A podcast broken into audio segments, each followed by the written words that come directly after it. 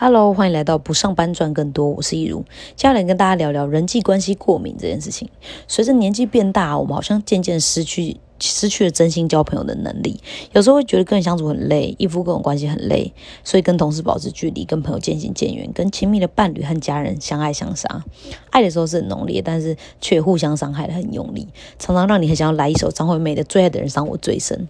然后虽然很受不了这种忽远忽近的距离，但又好像除了黏 T T 跟冷冰冰之外，再也没有其他类型的人际关系了。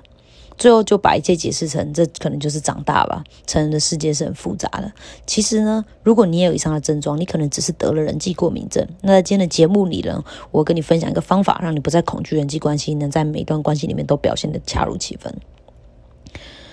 什么是人际人际过敏呢？其实它就是一种心理上的过敏现象。我们都知道，过敏是一种身体的保护机制，是身体的免疫系统对呃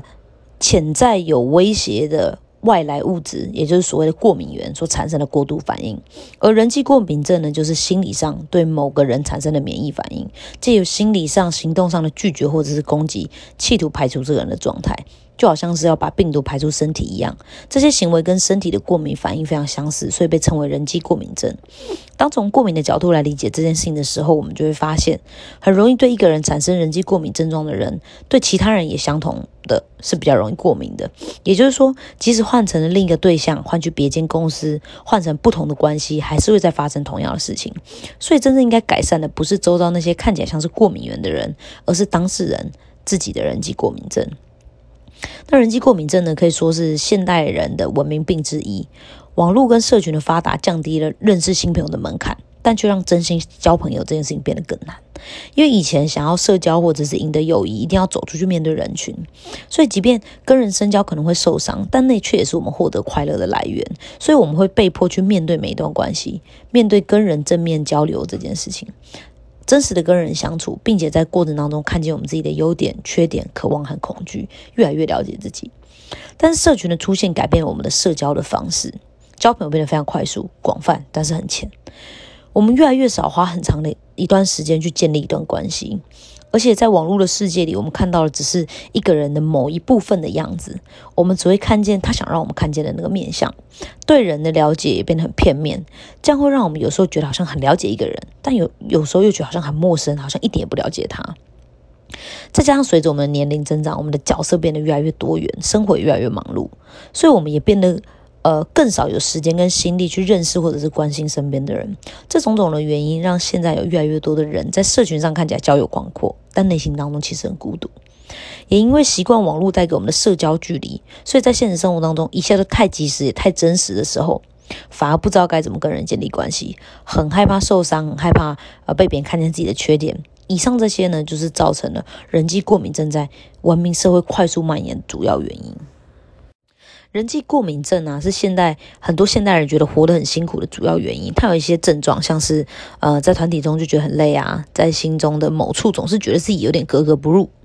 或者是很容易被负面情绪困住，怒火一旦被点燃，就连自己都控制不住。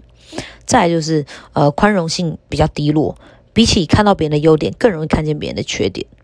还有就是自我意识升高，不想让别人看见自己的缺点，比较防卫。最后就是封闭自己，渐渐无法感受到自己对周遭的人事物的感觉。而且由于压力跟不安的忍耐性也会很弱，所以慢性的呃慢性的压力会让自律神经渐渐失去平衡，对肠胃啊循环系统也会产生不良的影响。所以通常长时间情绪紧张的人，睡眠状态跟肠胃功能都不太好。那为了覆盖以上这些不愉快感。还会特别容易沉迷那些能够刺激多巴胺分泌的行为，上瘾，像是酗酒啊、暴食、沉迷赌博或者网络游戏等等。简单来说呢，整体而言就是会变得无法真心且自在的与人相处，要么就是刻意疏远。再不然就是靠得太近，对关系患得患失，活在高度紧张的状态里面，影响身心健康。这表面上看起来只是一种心理上的小问题，但它所造成的影响不只是交朋友困难而已，而是对生活的整体都会产生影响。所以是个很需要面对跟迫切需要改善的状态。那它究竟要怎么解决呢？人际过敏症这种因为过度敏感而变得小心翼翼，没有办法敞开心跟人交流的状态，其实呢，总结。起来就是因为太在意别人眼光了，害怕不符合别人的期待会因此失去价值。而根据阿德勒心理学的说法，会过度在意别人的眼光，是因为我们还做不到课题分离，才会把原本应该要属于别人的课题不小心当成自己的。所以，要改善人际过敏症的方法就是学会课题分离，不要介入别人的课题，也不要让任何人介入你的。要做到这件事情呢，有三个步骤。第一个步骤是辨识课题。当我们遇到每一个让我们觉得担心或恐惧的人际问题的时候，我们都要自问：这是谁的课题？判断依据是因为这个决定而带来结果，到底是谁要承受？举例来说，要不要相信别人，那是我们的课题；而别人要如何回应我们的相信，那是别人的课题。小孩子的成绩不好，那是小孩子的课题；而对于小孩成绩不好的担忧，这是爸妈的课题。那第二步呢，就是割舍别人的课题。在我们能够辨识出这是谁的课题之后呢，就要放下别人的课题，在心理上跟行为上都要放下。不要过度为别人的课题担心，因为生命只会找到出路；也不用过度干涉别人的选择，可以给建议，但是要把采纳的这个决定权还是在对方身上。不要企图以“我是为你好啊”的这种名这这种呃名义来行控制别人之实。因为我们无法改变或者是控制任何人，我们以为我们可以，可当我们一想要控制或者是改变某个人的时候，其实才是真正被他控制的开始。为什么呢？因为只要他不顺着我们的意思，我们就会感觉到痛苦或者是愤怒。所以要练习割舍别人的课题，相信他们有能力为自己的人生做出正确的选择，就算他们目前还没有也没关系，因为也是他们自己在为他们的人生结果负责，而且有一天他们会拥有那样的能力的。那第三步呢？第三步就是诚实面对自己的人生课题，还有人生任务。要相信两件事：第一是，任何会挑起我们内心情绪跟不安全感的人事物，都只是在让我们看见我们还没有面对的人生课题。在我看来，人生课题就是三种，分别是财务、关系跟健康。财务指的是你的能力，呃，让你能够过上你想过的生活，照顾你想照顾的人，最后是照顾那些需要被照顾的人。而关系指的是阿德勒所说的人生任务，包含工作的任务、交友的任务以及爱的任务。从跟陌生人的关系、同学同事的关系、朋友家人的关系、伴侣关系，最后是与自己的关系。最后的健康呢，指的则是身身心健康。身体健康包含了呃饮食、作息、睡眠、运动、保健；而心灵的健康则是学习、成长、了解自己，也包含了价值感与意义。只要我们开始把注意力移回自己身上，在每个你感觉到痛苦的关系里面，发现自己的人生课题，正视它，并且努力把它学会，就能够慢慢的把舒适圈扩大，不再会觉得自爱难行。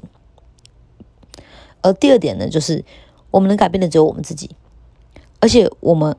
的改变是因为我们自己想要改变，而不是为了我们企图去改变任何人。举例来说，当我们跟另一半吵架了，冷战了两天。你主动示出善意，想要和好，是因为你重视关系胜过输赢，而不是你试图希望他因为你的改变而有所改变。如果他有，那当然是很好了，但是那并不是你选择试出善意的目的。不然，当他没有如你预期的接受你的善意，或者是把姿态放软的时候，你就会更生气，或者是觉得对方很不识好歹。可是，这同时也代表了你还是介入了他的人生课题。那在呃节目的最后呢，来总结一下今天的内容。学会课题分离呢，能够改善人际过敏症，让你面对每段关系的时候都能够应对自如。从陌生人到最亲近的家人和伴侣，甚至是跟自己的相处，都能够有所改善，让你能够享受到人际关系所带来的好处，但不会一直感觉到受伤或者是挫败，能够真正的让别人舒服，也让自己自在。最重要的是，能够拿回感受自己和感受生活的能力，拿回感受幸福和感受快乐的能力，真心的跟人深交的能力，不管几岁都是可以的。不是说哦，只有小的时候才是真心相待的年纪。小时候的朋友可以陪我们玩，可以带给我们单纯跟快乐。可是长大以后的朋友会陪我们成长。带给我们智慧跟机会，并不是长大了以后就是交不到真心的朋友，而是我们要把自己的内心状态准备好，去拥抱拥抱每一段关系。在这样的情况底下呢，我们就能够呃有效的改善我们的人际过敏症，对于这件事情不再觉得恐惧，而是呃能够从每段关系当中有所学习，也有所成长。希望大家都能够透过这样的方式去练习，让自己生活变得更好。那今天的节目就差不多到这边喽，希望今天的内容对你有帮助。如果你还想了解其他不上班赚更多，还有把自己活好的秘密，欢迎按下订阅。我们下期节目再见喽，拜拜。